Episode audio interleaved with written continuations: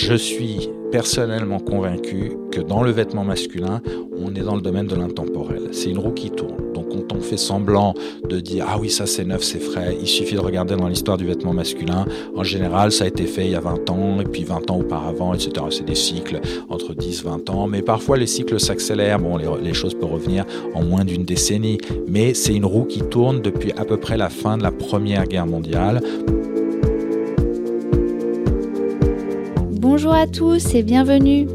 Si vous êtes féru d'élégance, de vêtements, de tissus, de belles matières, si vous êtes déjà un vrai dandy ou simplement un homme en recherche de détails chics et de bonnes adresses, si vous voulez en apprendre un peu plus sur cet univers du vêtement masculin, alors vous êtes le bienvenu sur le podcast Cravate Club, le podcast qui vous ouvre les portes d'un club de passionnés.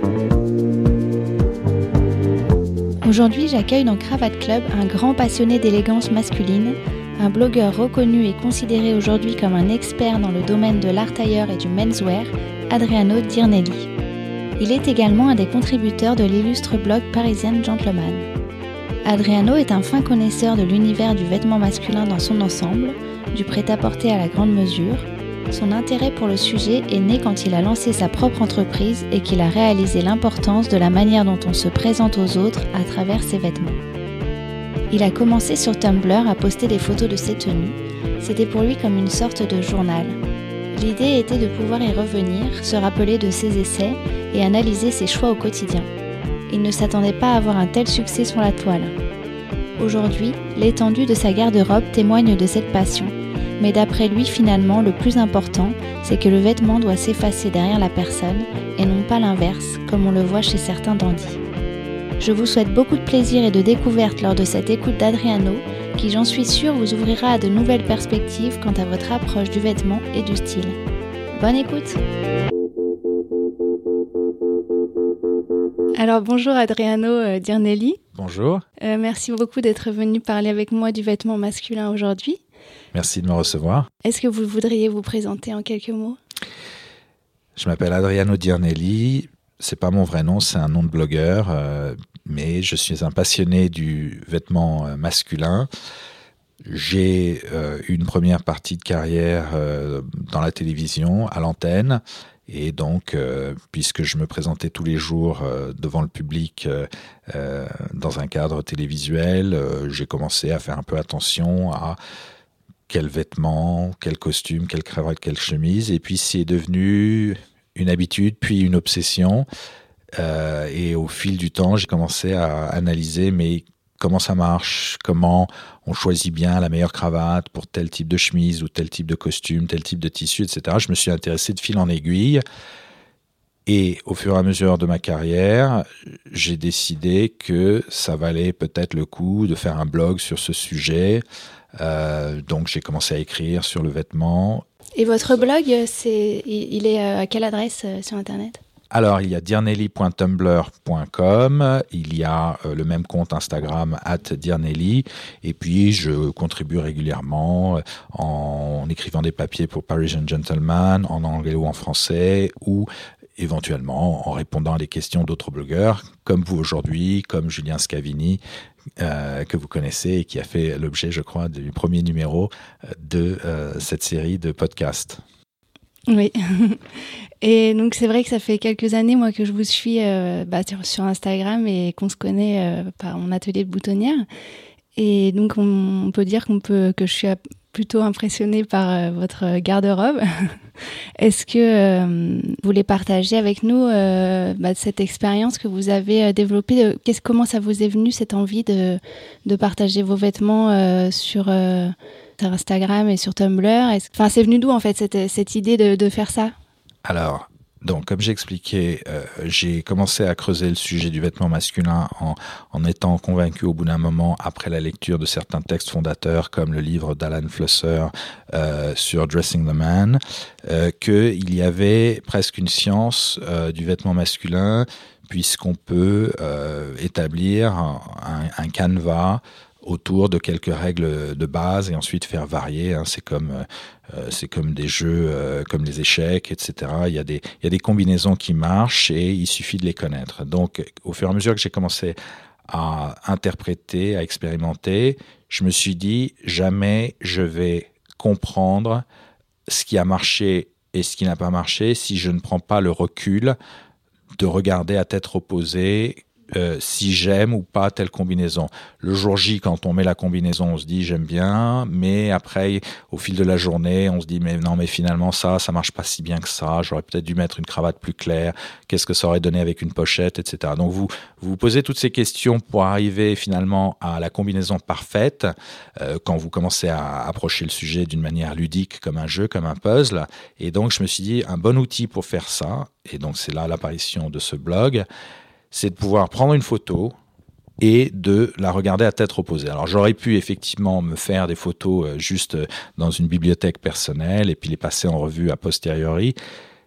Et puis, comme dans la blogosphère, en fait, il y a des outils automatiques qui sont tellement simples d'utilisation, plutôt que d'enregistrer ça sur son disque dur, vous créez un compte, vous enregistrez la photo, vous allez partager avec le public, mais finalement, c'était pas l'objectif initial, c'était pas de montrer aux autres, c'était d'avoir un endroit où je pouvais aller sur Internet et revoir différentes combinaisons pour en tirer des leçons, éviter de reproduire la même combinaison trop souvent en essayant de faire varier pour voir ce qui marche mieux. Donc, ça a commencé comme un aide-mémoire, un bloc-notes personnel de mes tenues. Parce que Et ça a commencé il y a combien de temps à peu près? Je crois que les premiers postes remontent à 2011 de mémoire. Ah oui, ça commence à faire un, un bout de temps. Voilà. Et donc, en fait, euh, petit à petit, vous avez eu de plus en plus de followers et ça s'est fait comme ça euh, Oui, parce que euh, ce qui se passe au bout d'un moment, bah, déjà, pour ne pas tourner en rond autour du gris et du bleu, qui sont quand même la base, vous dites, bah, tiens, tant qu'à faire, je vais acheter cette veste parce qu'elle est un peu différente, décalée. Hein. C'est juste par un phénomène d'usure de lassitude, de pas reproduire les mêmes schémas, vous commencez à rajouter de la couleur, du motif, juste pour ne pas vous ennuyer de vous-même. Bon. Et à partir du moment où vous faites ça, bah, vous créez des choses un peu plus euh, osées. Puis les gens sur Internet sont très très sensibles à, des photos qui euh, marquent une différence et donc vous vous apercevez que les gens gravitent d'abord vers quelque chose qui les a euh, interpellés visuellement. Tiens, ça c'est osé. Tiens, oh là là, j'aurais pas imaginé qu'on puisse porter une veste Bordeaux. Vous voyez ce genre de combinaison qui interpelle sur Internet parce que l'Internet c'est un médium euh, absolument visuel et il vous pose des questions. Donc c'est l'autre aspect du blogging, c'est qu'au-delà de ce côté, bah, je, je fais une espèce d'archive personnelle de mes différentes tenues, il, il vous envoie des questions et moi j'ai trouvé très intéressant cette interaction avec euh, le public, les followers, où euh, vous voyez apparaître euh, un certain nombre d'interrogations. Peut-on réellement associer ceci et cela? Bon, j'avais la chance d'avoir beaucoup d'historique, donc je pouvais pointer vers oui, bah, je l'ai déjà fait d'ailleurs, voici le lien. Ou alors de dire ah ça, effectivement, ça pose un défi particulier. On se retrouve à rentrer en dialogue, à, expliquer pourquoi, euh, selon quelles règles, ça peut ou ça peut ne pas marcher. Et donc ça, c'est très stimulant. J'adore les questions des, euh, des followers, surtout lorsqu'elles m'aident à penser dans une nouvelle direction que j'ai jamais couverte malheureusement, malheureusement, et je dois bien l'avouer, il y a beaucoup de questions qui tournent en rond parce que vous vous apercevez que le niveau moyen est assez bas. Beaucoup de gens sont encore au, premier niveau de l'expérimentation, donc ça tourne toujours autour de est-ce que je dois absolument porter un, pantalon gris avec un blazer bleu, enfin voilà, des, basiques. Alors c'est intéressant, mais je renvoie les gens à finalement des choses qui ont été dites, redites. En fait, la base, c'est vraiment ce, ce livre un peu Dressing the Man dont tout le monde parle, j'ai l'impression. Et ensuite, euh, on peut euh, varier autour de. Absolument, absolument. Ce livre est une lecture essentielle parce que euh, ça vous donne en fait des clés de lecture pour comprendre pourquoi quelque chose peut ou ne peut pas marcher, des règles de base sur les combinaisons de couleurs euh, basées sur la notion de contraste ou de couleurs complémentaires, des notions de base autour de l'association des motifs sur la taille, euh, l'espacement des motifs euh, dont en fait on veut chercher également une complémentarité. donc voilà un motif resserré pour s'associer avec un motif plus large, mais pas deux motifs larges ou deux motifs serrés. Ce genre de choses pas de motif large. Euh, vous pouvez réexpliquer Non, mais voilà, une règle de base, c'est qu'en fait, pour qu'il y ait une harmonie dans l'association de plusieurs motifs, il faut que l'échelle des motifs soit différente. Si vous faites, par exemple, une chemise avec une rayure qui a un certain espacement, il faudrait éviter que l'espacement de la rayure de la veste soit pareil. Idéalement, une chemise rayée peut-être avec un motif prince de Galles, c'est des motifs qui n'ont rien à voir et qui n'ont pas les mêmes échelles d'espacement à l'intérieur du motif. Par contre, si vous mettez euh, euh, une chemise à rayures fines et rapprochée avec une cravate avec des petits points rapprochés, eh ben vous avez une, confluence des échelles entre le petit motif de la, de la cravate et le petit motif rayé rapproché de la chemise qui fait qu'en fait on a un effet euh, d'optique assez, assez dérangeant, comme quand on regarde certains euh, certains tableaux euh, abstraits qui vous donnent mal à la tête, eh bien c'est pareil. En fait, la complémentarité se joue sur le fait qu'on est euh, dans une comment dire des réponses par juxtaposition opposition.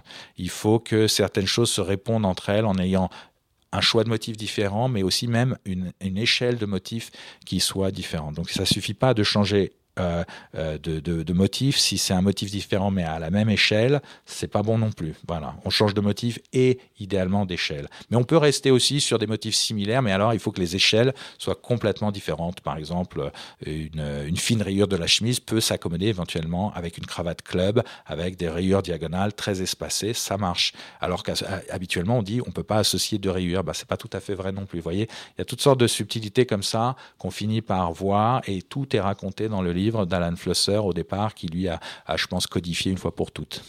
Une fois pour toutes, mais est-ce qu'il n'y a pas des choses que, que, de nos jours on peut se permettre, qu'on ne pouvait pas se permettre du temps où il a écrit euh, son livre Ah, c'est vachement intéressant comme question et, je vous remercie parce que euh, bah, je crois que cette question on me l'a jamais posée, donc euh, ça fait partie de ces questions qui font avancer le débat. C'est-à-dire, est-ce qu'il y a une intemporalité ou est-ce qu'il y a une modernité? Je suis personnellement convaincu que dans le vêtement masculin, on est dans le domaine de l'intemporel. C'est une roue qui tourne. Donc quand on fait semblant de dire ah oui ça c'est neuf, c'est frais, il suffit de regarder dans l'histoire du vêtement masculin. En général, ça a été fait il y a 20 ans et puis 20 ans auparavant, etc. C'est des cycles entre 10, 20 ans, mais parfois les cycles s'accélèrent. Bon, les, choses peuvent revenir en moins d'une décennie, mais c'est une roue qui tourne depuis à peu près la fin de la Première Guerre mondiale pour une raison simple que je vais expliquer aussi euh, ici aux auditeurs avant la Première Guerre mondiale, il y avait une certaine forme de vêtements masculins, euh, des manteaux beaucoup plus longs. Euh, ça, on sortait d'une autre époque où la coupe victorienne n'était pas tout à fait euh, apparentée à ce qu'on voit après la Première Guerre mondiale, où les gens sont partis, les hommes sont partis à la guerre, et il y avait des vestes d'officiers militaires euh, qui étaient un peu plus courtes, avec un revers d'un certain type, etc. Et en fait, en rentrant de la guerre, l'habitude a été prise d'avoir ce genre de veste de coupe militaire, et ensuite c'est devenu un peu la base de la coupe. C'est devenu, euh, alors bon, pour utiliser un terme, de lounge suit, c'est-à-dire la, la, euh, le, comment dire, la veste décontractée. Alors que pour nous, ça paraît très très formel, mais à cette époque-là, le formalisme c'était ailleurs, c'était euh, dans les vêtements du soir et d'autres types de combinaisons. Euh, et voilà, donc le, vêtement militaire a complètement euh, changé la donne et on s'aperçoit que dans le vêtement masculin, il y a une histoire simple, c'est la même.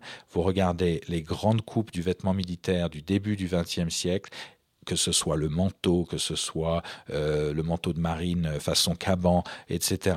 En gros, tous les manteaux euh, et puis euh, la veste sport ou même la veste croisée qui est plutôt d'inspiration marine, tout ça euh, se sédimente en gros au lendemain de la Première Guerre et devient les codes du vêtement masculin qui sont encore avec nous un siècle plus tard. Donc quand on dit ouais modernité, je, je réponds non. Regardez l'histoire et vous verrez que c'est un éternel recommencement de choses qui ont été mises en place à partir des années 20.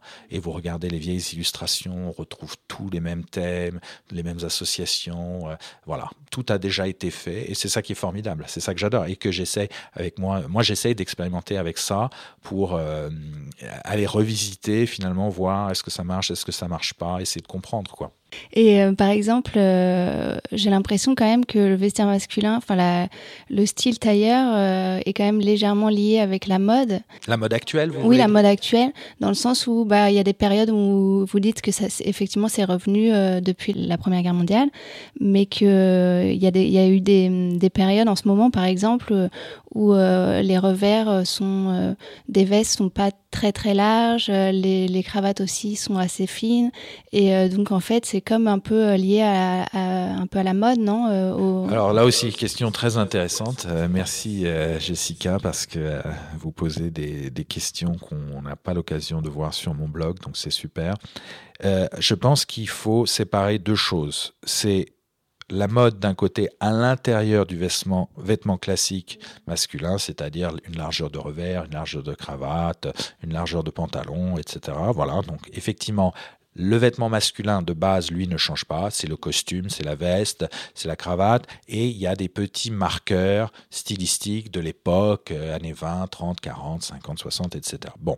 Mais en gros, le schéma de base ne bouge pas. Et après, il y a ce que j'appelle la mode, c'est-à-dire, euh, on, dirait fashion aussi, c'est-à-dire tout ce qui est un petit peu plus extravagant, personnalisé, euh, influencé par la rue, influencé par d'autres euh, d'autres pans de la société comme le sport, voilà, des, des, choses qui finalement n'ont plus rien à voir avec le vêtement masculin classique. Et là, on est certainement dans le vêtement masculin, euh, costume, cravate, complètement imperméable à ces mutations-là, qui en fait sont un courant qui traverse la société sur un autre cycle et qui change tout le temps et euh, euh, ça déborde de créativité, etc. Donc on peut jamais dire il y a une mode dans le vêtement masculin parce que finalement les bases du vêtement masculin, eux, ne changent pas c'est vraiment à la marge. J'adore le fait qu'il y a un, comment dire, un magazine de mode masculin américain qui a, qui a, qui a donné son nom. Euh, le nom du magazine, c'est Details. Euh, je crois que c'était apparu dans les années 90. Bon, je ne lis pas forcément ce genre de magazine, mais j'ai trouvé que ça capturait bien l'essence du, de la mode masculine, c'est Details, c'est-à-dire les détails. En fait, toute la mode masculine, c'est pas des grandes ruptures, c'est du détail, et c'est ça qui fait le charme, c'est que tout se joue à la marge, dans une, petite subtilité. Mais si après on passe dans l'autre champ qui est celui de la, grande mode, euh, là on est sur une autre planète qui moi ne me touche pas et c'est pas c'est pas le sujet dont je m'occupe. Et là où je vois une convergence simplement aujourd'hui, c'est que c'est devenu un peu à la mode pour des gens qui ont une certaine influence euh, de, de l'univers de la mode, de se rhabiller dans le vêtement classique masculin. C'est comme si ce qui nous intéresse, nous, le vêtement classique masculin, avait fait un pont vers un autre pan de la société. Et ça, je pense que c'est de très courte durée. Je pense que les gens qui ont adopté le costume cravate euh, juste parce qu'ils trouvent que c'est à la mode vont le délaisser aussitôt lors du prochain cycle et reviendront à leur, euh, fameux basket ou euh, souhaiteront combiner leur basket avec leur costume. Bref, c'est des choses qui partent dans une autre direction. Oui, c'est vrai. Puis on voit aussi, je trouve beaucoup euh, sur Instagram des, des, des, hommes qui portent euh, des costumes très mode, on va dire, euh, très serrés. on a l'impression qu'ils sont qui, qui veulent pousser le style slim en fait jusqu'à jusqu'à jusqu'aux vestes et aux pantalons, qui du coup on a l'impression qu'ils peuvent pas trop se déplacer correctement. Alors c'est une bonne remarque, c'est-à-dire que la mode au sens large elle est faite d'exagération. Pour exister, elle a besoin d'être un petit peu hors norme et donc elle va aller s'amuser du côté du costume un peu court, euh, serré, euh, euh, voilà, faisant référence à ce qu'on appelle la pop, pop suit, voilà, des, choses d'inspiration des années 60, je, dirais disons une certaine époque des Beatles ou de certains groupes comme ça au début de leur carrière Ok, soit. Et puis de l'autre côté, il va y avoir d'autres créateurs de mode qui vont dire ah ouais non mais ce courant de mode euh, c'est très bien, on l'a trop vu. Nous on va aller faire euh, des pantalons ultra larges et on a vu certaines collections de maisons de mode essayer de proposer leur version du costume avec des épaules trop exagérées, etc. Donc en fait dans cette planète de la mode, eux se battent sur les extrêmes en essayant d'exister en décalant le truc au maximum. Euh, alors que pour nous qui sommes des passionnés de mode, euh, c'est-à-dire euh, vêtements masculins classiques, donc le style éternel, on est à l'intérieur d'un champ de jeu qui joue uniquement sur des, permutations de détails et c'est dans le fait de connaître ces détails, de comprendre pourquoi il y a une subtilité ici ou là que nous on prend notre plaisir et c'est pas du tout le même type d'esprit que la mode au sens large. Mais je suis d'accord. Mais j'ai l'impression qu'il y a quand même besoin d'avoir une certaine sensibilité euh, justement pour euh, voir ces détails-là euh, que, qui nous intéressent, nous, mais que peut-être certains ne voient même pas en fait. Ah non, mais on est complètement d'accord. merci encore de la question. C'est-à-dire que c'est une éducation de l'œil. et moi, je peux trouver des analogies dans tous les domaines artistiques. C'est-à-dire, il y a des gens qui vont aimer des choses très voyantes. et donc, voilà, c'est parce que à un moment donné, c'est facile, on voit comme le nez au milieu de la figure ce qui se passe. Par contre, pour comprendre à l'intérieur, euh, plus en détail, pourquoi telle variation euh, sur ce tableau qui euh, semble finalement tout à fait convenu, pourquoi entre ces deux tableaux qui sont figuratifs, il y en a un qui est un chef-d'œuvre et l'autre qui est simplement un, un gentil portrait, etc. Ça nécessite de connaître une histoire, de connaître une intention, de voir en quoi le peintre qui a à un moment donné peint le portrait de cette manière-là en utilisant la lumière de cette manière-là était en train de faire une révolution. J'ai vu récemment l'expo à Jacques André sur euh, Caravage et finalement bon si vous connaissez pas la peinture de la Renaissance vous dites ça ressemble à tous les autres tableaux mais quand vous connaissez vous dites ah tiens ce gars-là il s'amusait par rapport à la lumière et aux zones euh, d'ombre et d'obscurité à faire quelque chose que les autres ne faisaient pas. Donc en surface, vous voyez pas, par contre, si vous comprenez comment la plupart des tableaux d'époque étaient structurés par rapport à la lumière, euh, et Caravage qui laisse des pans entiers du tableau en noir justement pour faire ressortir les, zones de lumière, ça avait beaucoup plu à l'époque, c'était disruptif, et aujourd'hui, on se dit, euh, c'est où le, où le truc, quoi. Et donc il faut avoir une éducation de l'histoire, des courants de pensée, etc. L'art ailleurs, c'est pareil, mais vous avez ça euh, dans le vin. Il y a des gens qui justement, voilà, il y a des gens qui disent un Bordeaux, c'est un Bordeaux, et puis d'autres qui disent mais non, mais attention, à l'intérieur de Bordeaux, selon euh, le pourcentage de, euh, de, de, Cabernet Franc par rapport au petit verre d'eau, etc., c'est euh, pas du tout les mêmes notes, ni selon l'exposition, etc. Donc ils rentrent dans des niveaux de détail. Les Japonais sont au top du top du top de cette approche du vêtement, et puis nous, en France aussi, on a cette culture. voilà. Donc ça, c'est vraiment pour des cultures qui ont le sens de l'histoire, du détail, de, de, de qu'est-ce que c'est que d'aller chercher la perfection par le détail qui tue. Et après, il y a d'autres courants de pensée qui sont, euh, voilà, qui passent à côté de ça et qui aiment juste les trucs en grand. C'est pas du tout mon style. Et moi, mon blog s'adresse finalement à des gens qui ont un peu la même pensée que moi. C'est d'aller voir en profondeur, au niveau du détail, le truc qui tue. Voilà. Euh, si vous êtes d'accord, on va parler un petit peu de vos, de vos goûts personnels. Euh, je voulais savoir s'il y avait quelque chose bah, que vous n'aviez pas encore testé et que vous aimeriez expérimenter en matière de, de, style alors ça, c'est une question très difficile pour moi parce que je crois que je suis allé au bout du bout du bout là. Au bout du bout, ça y est. Bah, franchement, euh, je crois que je dois avoir plus de 300 costumes. Euh, le nombre de cravates, euh, je veux dire, ça se compte à plus de 1000. Euh, les chemises, euh, je fais une expérience actuellement, c'est de ne pas porter la même chemise avant de les avoir toutes portées. Et je pense que c'est possible que je puisse terminer une année sans reporter deux fois la même chemise. Si vous voyez, donc c'est tellement pharaonique comme collection ce que j'ai amassé à force d'expérimentation. Euh, que euh, je, je, suis en train de me dire que, euh, que ça devient compliqué pour moi de trouver un pan du vestiaire masculin classique que je n'ai pas euh, expérimenté. On avait sur le blog fait un petit test où je recevais régulièrement des challenges, c'est-à-dire j'avais invité des gens à me proposer une tenue que j'aurais ou pas déjà essayé. Donc en fait, ce qui s'est passé, c'est que euh, si le public me demandait une tenue que j'avais pas déjà faite, j'essayais de créer la tenue. Euh, si je l'avais pas déjà faite ou si j'arrivais pas à la créer, euh, c'était un point pour le public. Et si je l'avais déjà faite ou si j'avais à la créer, c'est un point pour moi.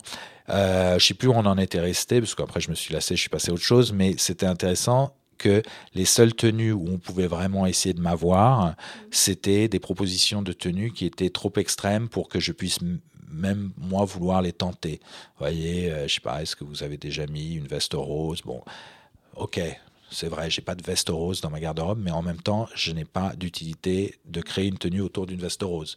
Donc, c'est pas très amusant comme challenge. Euh, et si on reste par contre à l'intérieur de tout ce qui est métable, euh, bon là, j'ai vraiment tout essayé, quoi. Donc, euh, est-ce qu'il y a des choses que vous n'oseriez pas porter, ou alors c'est vraiment une question, enfin, vous, vous osez ce que ce qui vous plaît, vous osez, et puis vous posez pas de questions c'est pas une question d'oser ou de pas oser pour moi. C'est une question de dire est-ce qu'on peut réussir à faire quelque chose d'élégant avec ce type de pièce? Euh, Il y a des choses euh, euh, qui ne me parlent pas. J'ai pas envie de les essayer parce que c'est pas mon goût personnel, mais c'est pas une question d'oser. Au contraire, s'il y a par contre des choses où je me dis tiens c'est un peu osé, c'est vrai, mais je pense qu'on peut y arriver. Moi j'ai déjà porté des costumes blancs trois pièces blancs, trois pièces blancs lin d'été, euh, trois pièces euh, crème euh, d'hiver, flanelle, etc.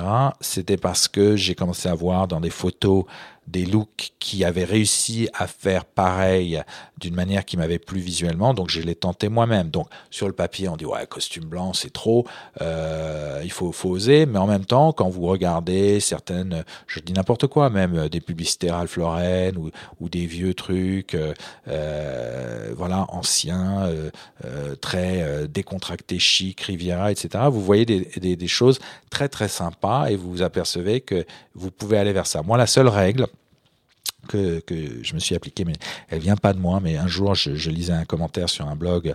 Une question était posée à un blogueur euh, Est-ce que euh, je peux porter euh, un pantalon rose Mettons? Bon, on sait bien qu'il y a un look un peu blazer, bleu marine, pantalon rose. Ça fait très New England, ouais, Nouvelle-Angleterre, voilà, l'été. Bref, preppy.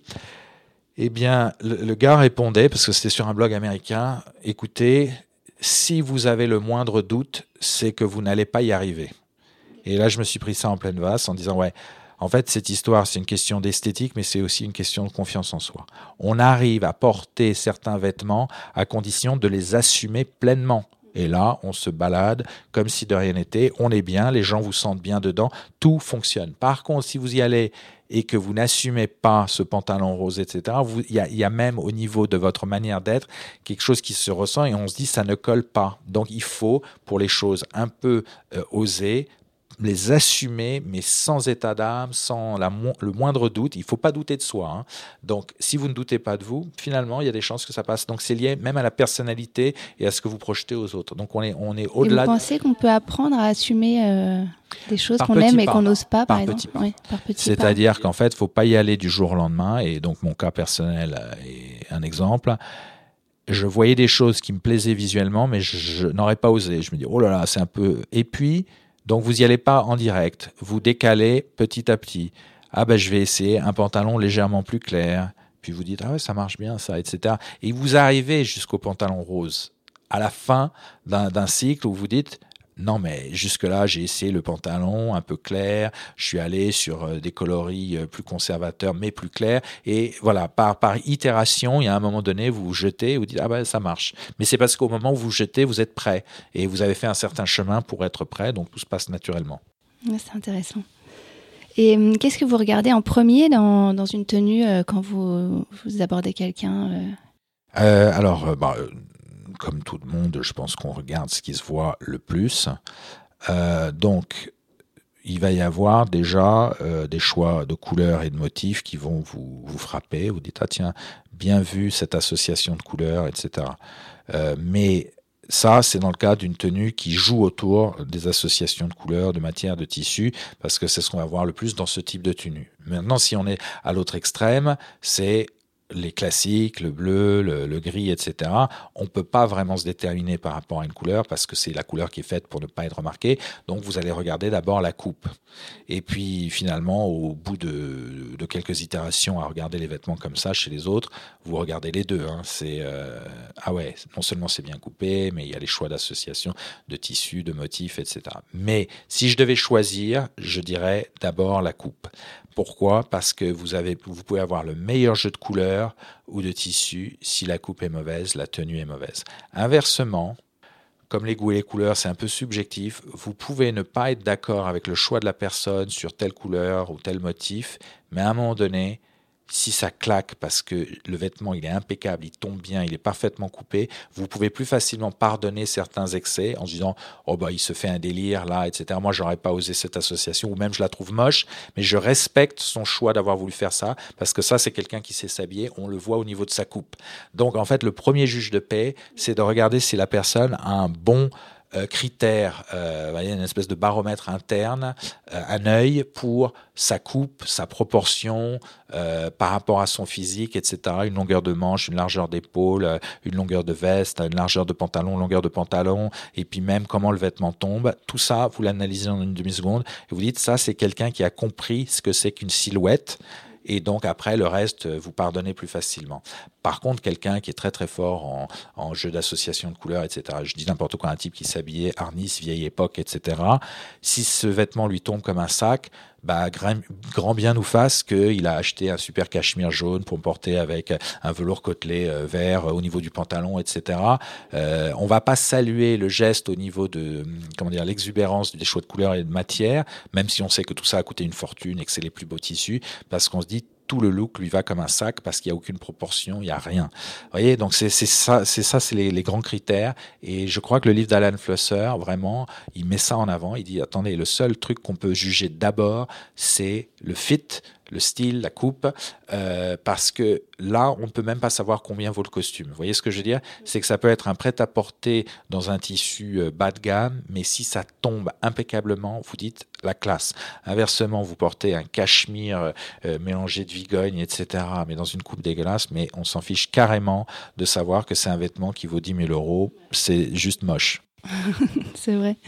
Donc vous, êtes en fait aujourd'hui, vous êtes devenu ce qu'on appelle un influenceur. Et euh, est-ce que euh, vous avez euh, de, de l'autre côté des personnes qui, qui, qui, vous inspirent, vous? Ah oui, oui, plein. Alors après... Euh, vous voulez citer quelques, quelques personnes qui vous inspirent? Je vais citer des, des, grandes catégories parce qu'en fait j'en suis beaucoup et après alors de qui je vais me souvenir qui va se sentir insulté si je je les cite pas mais je vais vous expliquer comment je vois le truc. D'abord, je suis très sensible à des gens qui sont comme moi, des gens un peu de la vie ordinaire. À partir du moment où on passe dans la sphère professionnelle, on se dit, bah là, il y a toute une recherche qui est faite autour de la qualité de la photo. Euh, le mec, il est en train de faire son business, donc c'est normal, hein, c'est normal qu'il fasse l'effort. Et puis le type, il a, euh, il a assimilé les codes. donc voilà, c'est normal que je je trouve cette photo belle, mais on est pratiquement dans le registre de la publicité, c'est-à-dire c'est c'est voulu et donc on, sent le mouvement. Et je suis moins beaucoup plus sensible à des gens de la vie ordinaire dont on voit la personnalité, parce qu'il faut pas oublier. Et ça, Alan Flusser même le dit, donc tout revient à Flusser, c'est que le costume, il ne sert qu'à mettre en valeur votre visage. Et là, je vais expliquer un peu ce qu'on veut dire par ça. C'est que bon, le visage, c'est le reflet de la personnalité, c'est là où se joue tout le charme, euh, la séduction, c'est dans le regard, etc. Bon, et quand on regarde ce qui se passe au niveau du costume, on offre avec une chemise claire une espèce de contraste de lumière sous le visage, avec cette cravate qui forme comme une ligne vers un col de chemise qui forme comme une flèche. Donc déjà, il y a quelque chose de la cravate et du col de chemise qui forme comme une, une flèche qui, euh, qui pilote votre regard vers le haut, vers le visage. Et ce costume qui est souvent foncé offre ce contraste par rapport à la chemise. Donc en fait, vous avez ce, petit losange euh, de tissu blanc avec la flèche qui pointe vers le visage et le contraste euh, foncé clair. Tout ça est fait pour donner comme un cadre le plus euh, le plus valorisant possible, le plus flatteur possible au visage de la personne. Donc c'est pas le costume en lui-même qui est l'attraction ou ce que l'on doit regarder. Si on est en train de regarder votre vêtement, c'est qu'on n'est pas en train de vous regarder vous. Or, le vêtement, c'est, comment dire, c'est un accessoire pour vous mettre en valeur. Et vous, c'est vous dans votre personnalité, votre visage. Euh, voilà. Donc, faut jamais l'oublier. Donc, il faut que le vêtement se mette au service de vous-même et pas au service de lui-même. Hein. Il faut pas que euh, le vêtement vous vole la vedette. Il doit vous mettre en valeur. Et donc, moi, je regarde ça. Je me dis, est-ce que on sent à travers ce vêtement quelque chose au niveau de la personne, son visage, euh, et on voit bien que les, les, les, les portraits juste du vêtement sans la, figure de la personne nous parle moins. Je le sais, d'autant plus que je l'ai fait moi-même. Hein. J'ai coupé ma tête sur certains portraits au début, puis j'ai commencé à assumer le fait de me montrer dans mon visage et les retours que j'ai eus, notamment de quelqu'un que je respecte beaucoup, euh, bah, je vais le citer lui pour le coup, Nicolas Gabard de chez Husbands, et il m'a dit ce que j'adore dans tes photos, c'est qu'on voit ton visage et au fond on se fout euh, du reste. On voit que c'est élégant, etc. Mais euh, tu montres ta personnalité et donc on va adhérer au tout parce qu'on a l'impression de te connaître euh, ou en tout cas on a envie de te connaître, etc. Et tout ça n'est possible que euh, par le regard, le visage, etc. Donc tout passe par là. Euh, et donc maintenant, pour revenir aux influenceurs qui, qui me parlent, bah, euh, j'en ai certains que j'admire, mais qui coupent leur tête. Et donc je me dis, bah, jamais je vais avoir la vraie connexion avec lui. Bon, il se trouve que des fois je suis en dialogue avec eux par ailleurs, donc j'apprends à les connaître. Mais ils, ne m'auront pas touché au début autant que quelqu'un qui euh, est très très euh, très très bon euh, dans sa tenue et on se dit c'est un gars ordinaire comme moi qui travaille, qui va au bureau, voilà. Donc ça, ça me touche beaucoup plus. Bon, je respecte les professionnels hein, parce que il euh, y a quand même des gens qui font des trucs super, euh, c'est bien vu, c'est osé, il euh, y, a, y, a, un esprit, il y a, un certain génie, donc voilà, je, les respecte et je les admire, et ils m'influencent beaucoup, mais quelque part, j'aime les, vraies personnes parce que je m'identifie plus à eux, je me dis voilà, on est en train de jouer le même jeu, on est juste en train de d'expérimenter de partager un parcours personnel. C'est-à-dire qu'on n'est pas en fait en train de faire de la génération d'audience. L'idée, pas en train de vendre quelque voilà, chose. Voilà, l'idée de, de, faire tout ça pour générer plus d'audience et plus d'influence, je dois rappeler que je gagne ma vie et très bien par ailleurs dans un domaine qui n'a rien à voir avec le blogging et donc je fais ça pour m'amuser. Donc euh, le fait de s'amuser, c'est une forme d'authenticité, de, sincérité et il faut pas euh, avoir la finalité euh, d'avoir plus d'influence, plus de followers euh, comme étant le, critère numéro un du succès. Si on arrive à s'amuser, faire des belles rencontres et partager avec sincérité quelque chose et donc avoir un niveau d'engagement avec son public qui qui vous stimule, je pense que c'est la récompense euh, en elle-même et euh, j'adore le fait d'avoir fait du blogging euh, dans le fait que ça m'a ouvert des portes pour rencontrer des gens, avoir des discussions intéressantes et j'ai rencontré plein de gens extraordinaires grâce à ça. Mais dès que ça bascule dans l'autopromotion et le mercantilisme, à un moment donné, ça vous laisse un, un petit goût dans la bouche de tout ça n'est pas totalement sincère et donc euh, méfiance. Voilà, c'est tout ce que je dis sur euh, ce sujet. Mais merci de la question. Le matin, euh, vous passez combien de temps à peu près pour choisir vos tenues? Vous vous y prenez comment? Bon, alors du coup, j'ai accéléré le processus parce que j'ai beaucoup de, de tenues. Donc en fait, je ne suis jamais dans le choix. En fait, c'est très simple. J'ai un tellement grand nombre de costumes et de vestes que je suis dans une rotation systématique. Déjà, comment vous faites pour les organiser? Est-ce que vous avez un dressing bien Donc, j'arrive à stocker euh, dans l'appartement à tout moment, euh, je dis n'importe quoi, une quarantaine de costumes et de vestes. Donc, je fais un cycle au travers de ce qui est là devant moi, systématique. Je ne reporterai pas euh, 1 sur 40. Voilà, il faut que j'ai fait les 40 et ensuite les 40 vont aller ailleurs, c'est-à-dire ils vont aller soit dans ma cave, soit à ma maison de campagne pour que je puisse en sortir 40 autres et les passer tous. Donc vous voyez que je traverse le calendrier de manière systématique. Donc ça m'évite d'avoir à choisir parce que je me dis voilà, aujourd'hui, je dois faire une tenue avec le prochain qui se trouve sur euh, voilà euh, sur, sur donc vous perdez pas de temps en fait à, vous poser des questions non, vous prenez celui qui vient non non euh... alors c'est pas tout à fait celui qui vient parce qu'à tout moment parce que j'embrasse beaucoup il y a dans, dans la sélection qui s'offre à moi ceux qui sont un peu plus conservateurs et ceux qui sont un peu plus exubérants. Donc aujourd'hui, j'ai un prince de Galles, euh, trois pièces carreau Parme. C'était parce que je voyais dans ma journée aujourd'hui l'opportunité de placer celui-là parce que je vais pas aller en rendez-vous client dans un cadre où ce euh, costume va dénoter. Donc ça, c'était un jour dans mon agenda où parmi ceux qui s'offraient à moi dans leur rotation actuelle, je pouvais le placer, celui-là. Euh, mais dans quelle situation, par exemple, ce costume, il dénoterait euh, Pourquoi vous pensez qu'il pourrait Alors, non, mais attendez, si je vais voir une banque d'affaires, euh, un, un, grand, un grand compte du CAC 40, qui, qui tout ça, c'est mon lot quotidien, etc., j'ai pas forcément envie que l'exubérance de ma tenue soit la première chose que l'on voit et que ça devienne un, objet de, focalisation de la discussion ou quoi que ce soit. Donc, pour ce genre de rendez-vous que je vois venir dans mon calendrier, je vais prendre les pièces un peu plus conservatrices. Mais attention, ça peut être aussi un carreau, euh, euh, pardon, un, oui, même un carreau, mais aussi euh, une flanelle grise avec une rayure craie qui rentre tout à fait dans les codes. Donc, il y a quand même une certaine marge de manœuvre, mais à l'intérieur de ce qui est approprié pour une situation donnée et je suis euh, la plupart du temps dans, dans des situations d'affaires. Euh, et donc j'attends à peu près les fenêtres de tir où je sais que j'ai une journée où les types de rendez-vous que je vais avoir ne vont pas euh, m'empêcher de porter quelque chose d'un peu plus exubérant. Donc les seuls choix que je fais, c'est vraiment conservateur ou un peu plus osé. Euh, en fonction des rendez-vous de la journée. Mais ça va très vite parce qu'en fait, je limite mon choix à ce qui se présente devant moi dans le placard. Et une fois que je les ai toutes euh, passées au fil des jours, et donc là on le voit défiler au fil du bloc, tac, j'en change et je repars sur euh, une quarantaine d'autres pièces. Euh, et, donc vous choisissez en premier le costume, ensuite la chemise. Absolument, parce que c'est le costume qui est la pièce, euh, la pièce déterminante. Elle dit, tiens, c'est, une journée avec un truc un peu plus osé ou quelque chose d'un peu plus conservateur.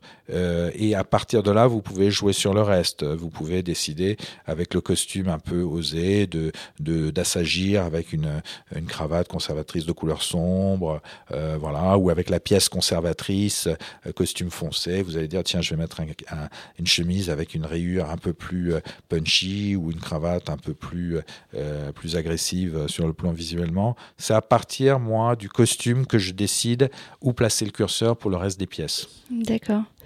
Et est-ce que vous avez un tissu préféré, un motif préféré? Bon, alors c'est par cycle, hein, mais clairement, depuis, quelques années maintenant, j'ai euh, adopté les rayures.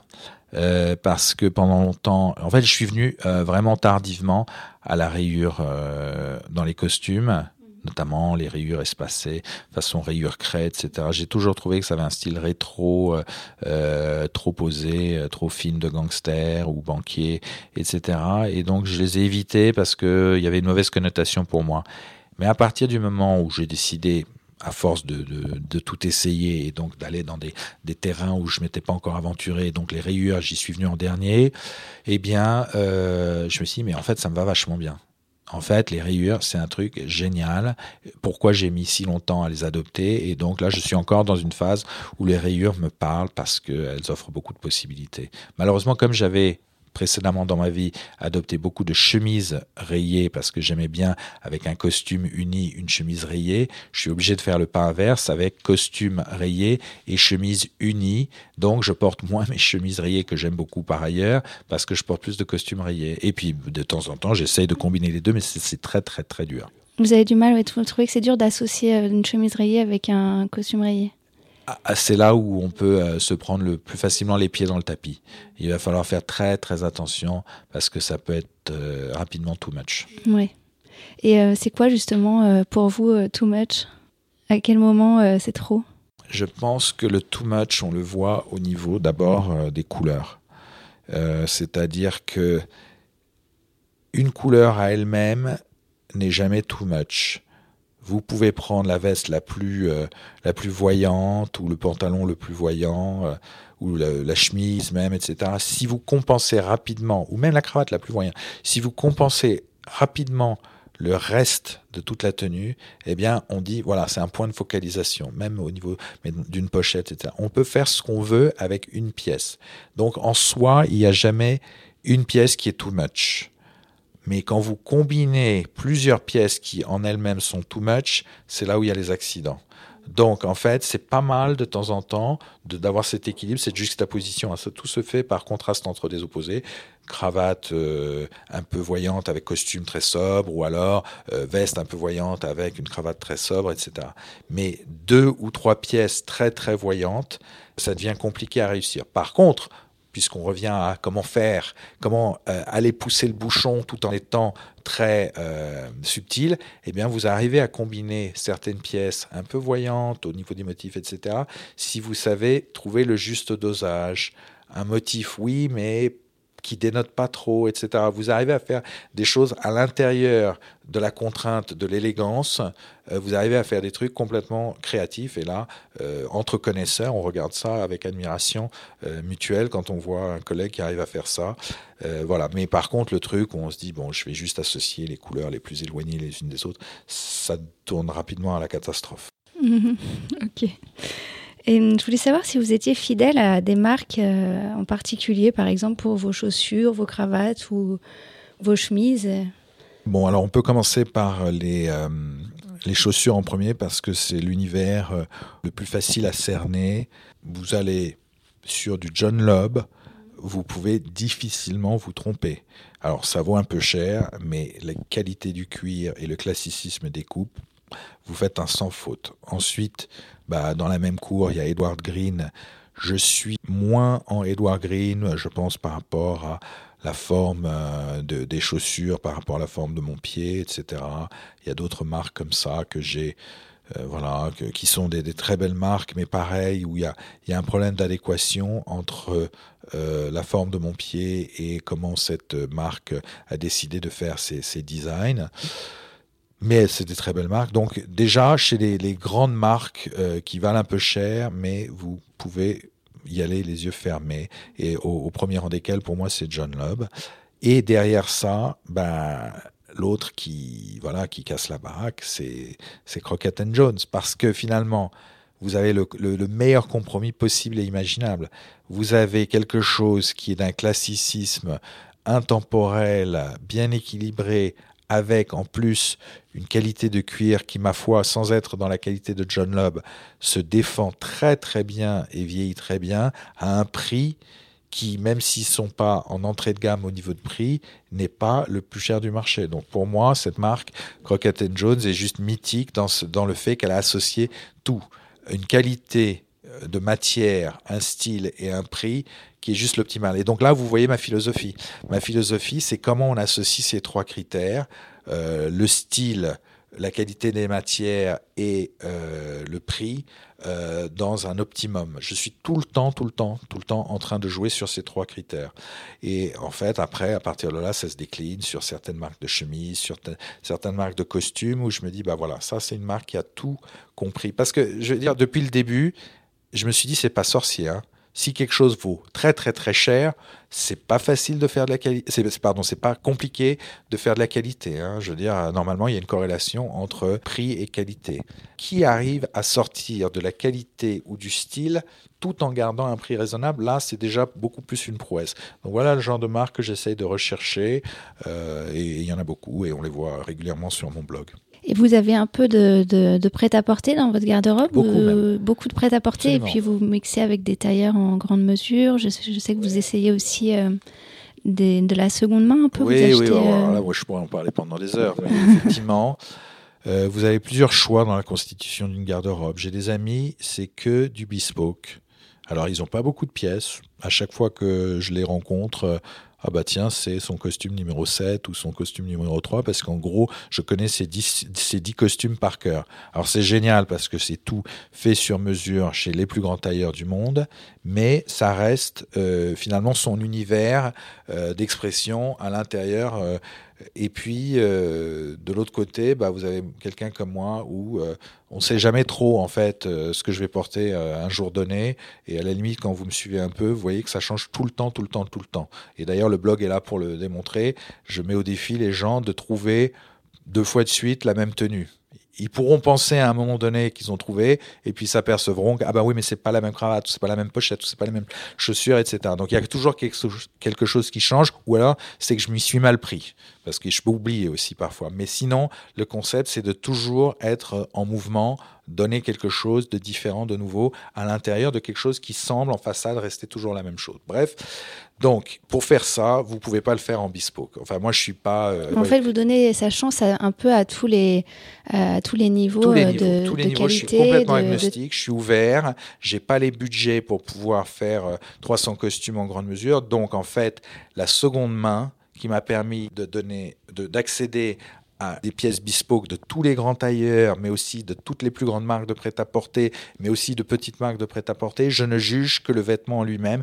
Est-ce qu'il est bien coupé? Est-ce que c'est un tissu intéressant? Est-ce que j'ai envie de l'avoir dans ma garde-robe, etc. Et je me, je me contrefiche presque de savoir qui l'a fait, pourquoi et à quel prix je sais mesurer la qualité intrinsèque des vêtements et si le prix qu'on me propose est très intéressant par rapport à la qualité intrinsèque du vêtement, je saute dessus pour mes raisons personnelles, pour compléter un trou dans la raquette, etc. Donc voilà, voilà mon approche qui est ouverte à 360 degrés sur l'ensemble de ce qui est disponible, y compris euh, un petit prêt-à-porter pas euh, euh, très noble, jusque la plus grande, la, grande mesure, enfin, la plus grande maison faite avec le moindre détail. J'ai l'ensemble et je dois être parmi les rares sur Internet aujourd'hui à avoir une telle approche aussi ouverte du vêtement.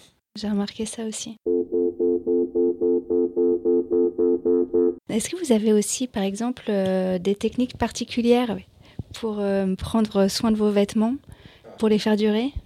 Alors effectivement, si j'avais 10 euh, costumes en grande mesure, euh, je me poserais cette question et je serais sur des cintres épaulés et euh, toujours le costume refermé dans une housse à fermeture éclair, etc.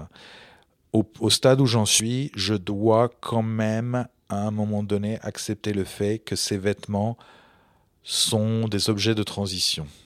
Ils vont arriver dans ma garde-robe, ils pourront repartir. Si quelqu'un veut m'en racheter un à un bon prix, eh ben allez, hop, euh, ça repartira, etc. Donc mon attachement au vêtement en lui-même en tant qu'objet est franchement secondaire aujourd'hui. Vous n'avez pas un attachement sentimental euh, ben non, mais attendez, euh, je, vais, je vais être clair. Euh, moi, j'ai déjà perdu des vêtements parce que j'ai déposé un truc chez un, je le citerai pas, mais chez un tailleur parisien en grande mesure où le pantalon a été perdu. j'ai, en laissant des choses chez tel retoucheur, retrouvé des trous de mythe dedans qui n'étaient pas auparavant. J'ai, j'ai attrapé la poche de tel vêtement sur euh, une poignée de porte, euh, déchirer le truc, poubelle, etc. Donc vous savez que de toute façon, vous allez perdre.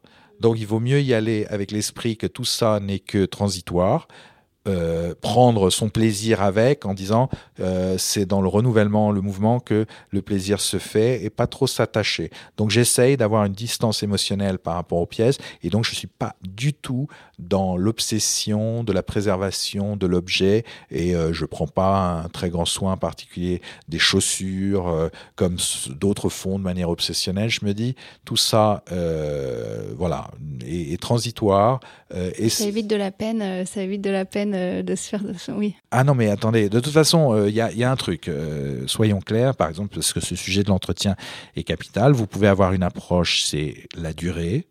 Mais la vérité, c'est quoi? C'est qu'un vêtement de, de, faible qualité, il va mourir plus vite que vous l'entretiennez ou pas. Inversement, un bespoke vintage, 30 ans d'âge, dans un tissu increvable et avec une construction increvable, vous pouvez même délaisser le vêtement, pas vous en occuper super, un coup de, vapeur, machin, mais le truc va avoir l'air flambant neuf. C'est juste la nature de ce vêtement et ça n'a rien à voir avec votre capacité à l'entretenir. Donc ceux qui pensent qu'ils ont un impact personnel sur le vêtement euh, dans son éclat par rapport au fait qu'ils l'entretiennent se trompent, à mon avis, de combat.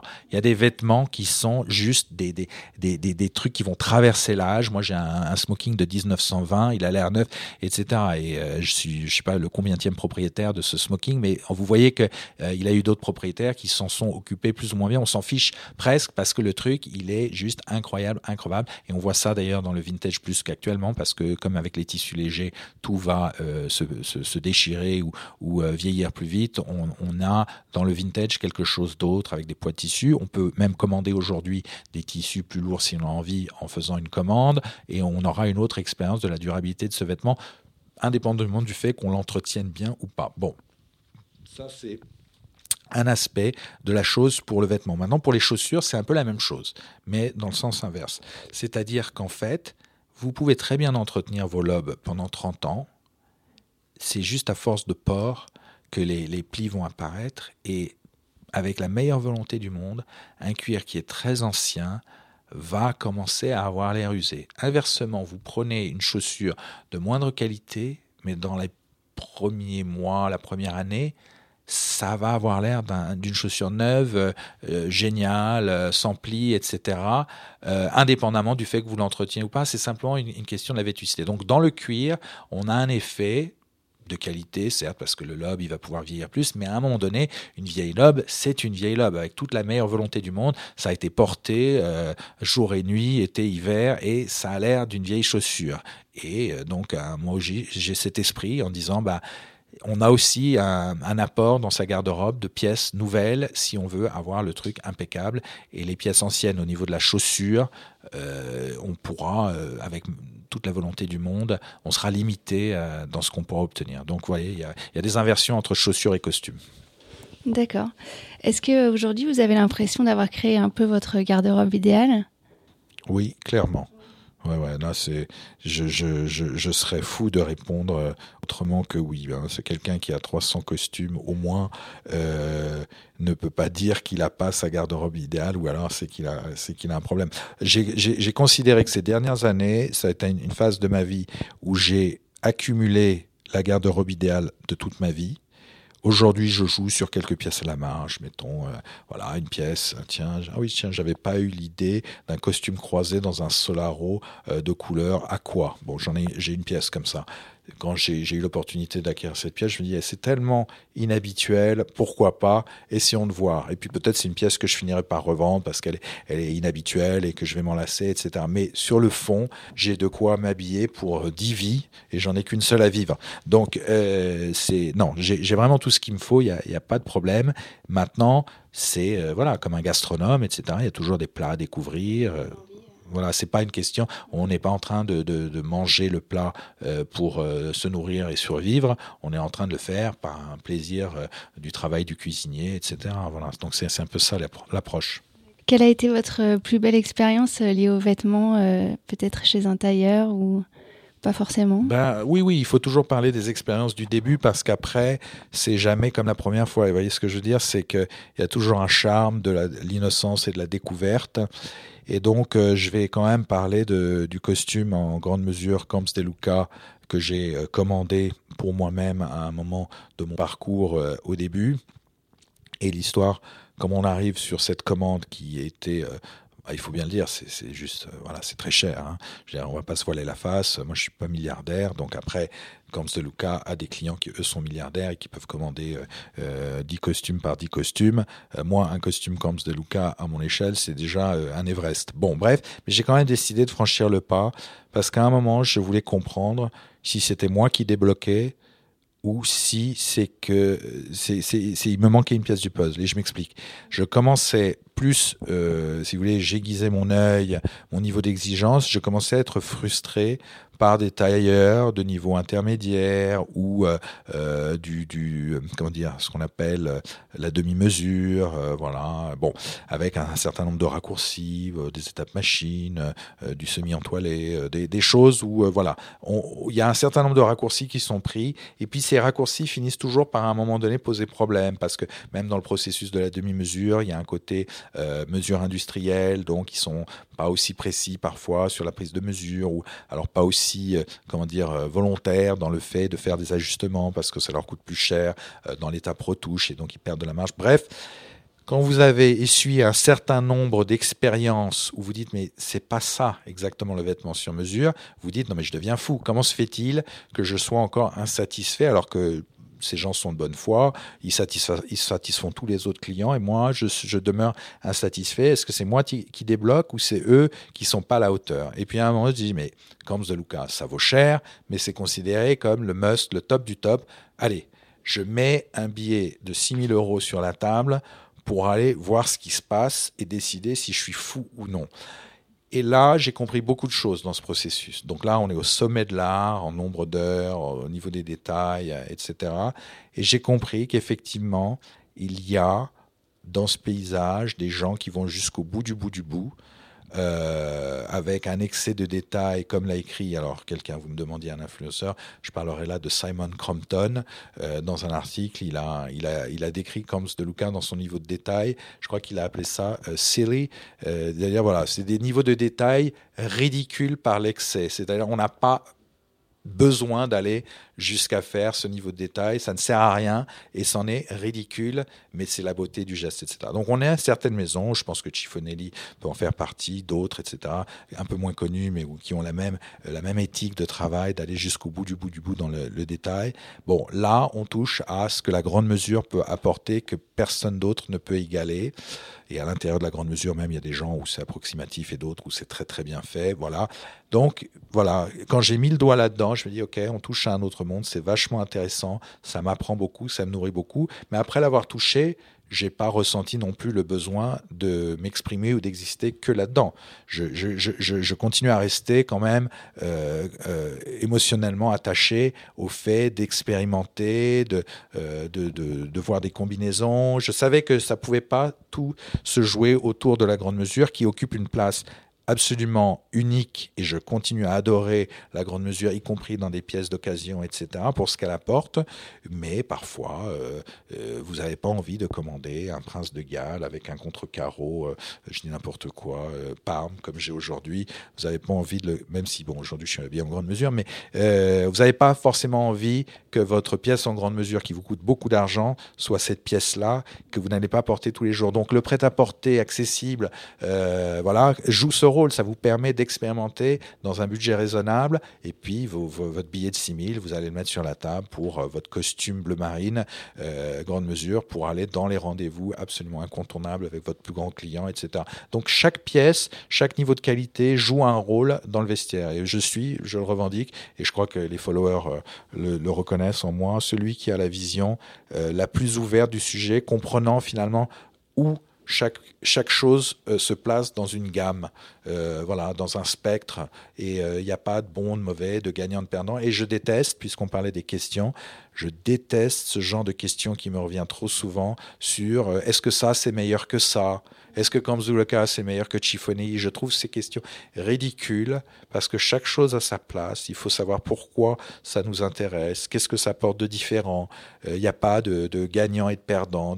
Les, les hommes qui sont obsédés avec ces classements, ils sont dans une démarche uniquement de classification pour se dire j'ai le top du top, j'ai le meilleur. Mais c'est tellement réducteur comme vision, ça veut dire qu'ils n'ont pas de jugement eux-mêmes pour décider ce qui leur parle à eux dans leur personne, dans leur cœur, dans leur tête, etc. Il faut qu'ils se forgent leurs propres opinions, euh, qu'ils aillent, qu'ils expérimentent, qu'ils aiguisent leur regard, qu'ils se forgent des convictions personnelles. Et c'est là le truc intéressant, c'est de, de, de, travailler sur le développement de soi-même pas de se faire dicter euh, euh, des classements ou des règles par d'autres. Ça demande quand même une certaine sensibilité euh, personnelle, j'ai l'impression. Ah non, mais le vêtement, mm. c'est une question de sensibilité. C'est pour moi, c'est c'est dans le domaine artistique. C'est simplement euh, de l'artistique que l'on qu'on fait pour soi-même, sur soi-même. Je sais plus quel poète. Alors bon, je sais plus si c'est euh, mettons Jean Cocteau. Mais bon, il avait la citation sur euh, l'élégance cesse de l'être à partir du moment où on la on la remarque. Mais donc, je pense pas que c'est lui qui va qui a dit la citation suivante que je vais vous dire. Mais mettons que c'est quelqu'un comme lui. Euh, qui, a dit que le vêtement est une idée de soi-même que l'on porte sur soi-même.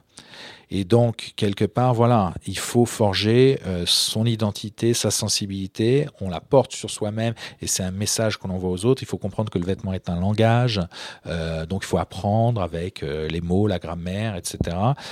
Voilà, donc c'est vraiment, c'est une éducation et ça vous servira dans plein d'autres choses dans votre vie. À partir du moment où vous faites cette démarche, vous pouvez pas faire cette démarche et être fermé à d'autres types de démarches similaires sur la cuisine, gastronomie, vin, l'art, la littérature, etc. C'est, vraiment c'est se, se, cultiver au sens le plus large et, et la culture inclut le vêtement. Voilà. Et pour finir, euh, je voulais savoir qu'est-ce que c'était pour vous euh, un gentleman? Une espèce en voie de disparition. malgré une espèce de tentative menée par l'Internet pour le raviver, mais on voit bien que cette tentative est vouée à l'échec, vu que l'Internet, c'est l'antithèse du gentleman, vu que ça permet trop facilement à des opinions désobligeantes, euh, malpolies, euh, méchantes, haineuses euh, de, se propager. Ça, ce sont des comportements qui ne sont pas ceux des gentlemen. Donc, en fait, il y a une espèce d'antinomie entre gentleman et Internet. Mais je referme cette parenthèse. Donc, le gentleman, pour moi, euh, bon alors après je peux prendre la phrase euh, géniale de Desproges, c'est quelqu'un qui sait jouer de la cornemuse mais qui a le bon goût de ne pas en jouer. Mais euh, ça résume pas mal de choses cette citation, c'est-à-dire c'est le type qui se la ramène pas, qui, qui sait pas mal de choses, mais qui vit son, son élégance de manière intérieure et pas juste une élégance dans le vêtement, mais dans l'état d'esprit, l'ouverture aux autres. voilà, c'est c'est l'idéal du leader. Moi, je suis très euh, focalisé sur le leadership, donc je, sans révéler quoi que ce soit de ma vie euh, professionnelle. Euh, en fait, c'est dans ce monde-là que j'évolue avec des grands dirigeants. donc, les sujets de leadership, tout ça, c'est mon pain quotidien. Donc, je vois en fait dans la posture du gentleman quelque chose qui est très intéressant sur le plan du leadership. Mais le leadership, il doit être incarné vraiment au plus profond de soi. Donc après, ces histoires de gentleman qui se créent par des accoutrements du gentleman avec un chapeau trois pièces, euh, un chapeau, euh, ah, un costume trois pièces, un chapeau melon et un parapluie parce que c'est la caricature du gentleman anglais, c'est complètement ridicule. Le gentleman ne se détermine pas par le vêtement. Parce qu'en en fait, derrière le vêtement, il y a la personne. Et la personne rayonne quelque chose qui transcende son vêtement. Donc vous ne pouvez pas penser devenir gentleman en vous habillant simplement comme un gentleman. Inversement, des gens qui sont des vrais gentlemen n'ont pas besoin de s'habiller en gentleman et parfois ne s'habillent même pas en gentleman et vous savez que cette personne est un gentleman. Vous voyez? Donc c'est de ça dont on parle. Il y a une confusion liée euh, ou propagée par l'Internet d'une confluence entre gentleman et, euh, et vêtements. Euh, c'est très facile, euh, c'est fainéant comme approche, c'est mené par Hollywood avec des images et ensuite c'est relayé par Instagram, etc. Et donc on fait fausse route. et voilà, il est temps de, prendre un peu de hauteur sur ce sujet et, d'aller en profondeur, au plus profond de, soi-même, pour voir est-ce qu'on a les comportements euh, de dignité, euh, d'ouverture à l'autre, euh, de gentillesse, hein, gentle, c'est gentil, etc. Donc c'est généreux, c'est il y a plein de choses qui n'ont rien à voir avec le vêtement, il est temps de le dire haut et fort parce que là, on se trompe de combat. Alors moi, je suis pour que les gentlemen soient plus nombreux dans la société, ça nous fera euh, tous grandir. Euh, donc on, a seulement des contre-exemples très visibles de ce que n'est pas un gentleman. Donald Trump, c'est l'antithèse du, gentleman. Donc voilà, et donc ça, c'est des figures qui sont trop euh, visibles aujourd'hui dans la société. Et ceux qui sont des vrais gentlemen, parce que pour revenir à des proches, c'est jouer de la cornemuse, mais non joue pas, en fait, ils se mettent pas en avant. Donc la société les voit, voilà, la société ne les voit pas, ils sont, ils, jouent pas le rôle de modèle qu'ils devraient jouer dans la société parce que c'est des gens en retrait, euh, humbles, euh, au service des autres, etc. Or, c'est eux qui devraient façonner la société. Donc malheureusement, la caisse de résonance que donne euh, Internet au phénomène des gentlemen est en train d'exacerber l'aspect sans doute le moins important de cette démarche, qui est autour du vêtement. Donc là, on va repartir dans la caricature. C'est dommage. Donc, euh, merci de, l'opportunité que vous me donnez dans cette interview de, dire mon couplet sur le sujet, en espérant que ça pourra en inspirer d'autres. Bah, merci beaucoup. Euh, merci beaucoup pour tout ce que vous avez partagé euh, aujourd'hui, Adriano Dirnelli. Euh, donc, on envoie les gens sur votre Instagram, c'est Dirnelli, D-I-R-N-E-2-L-I. Tout à fait. Merci, Jessica. Merci, merci beaucoup.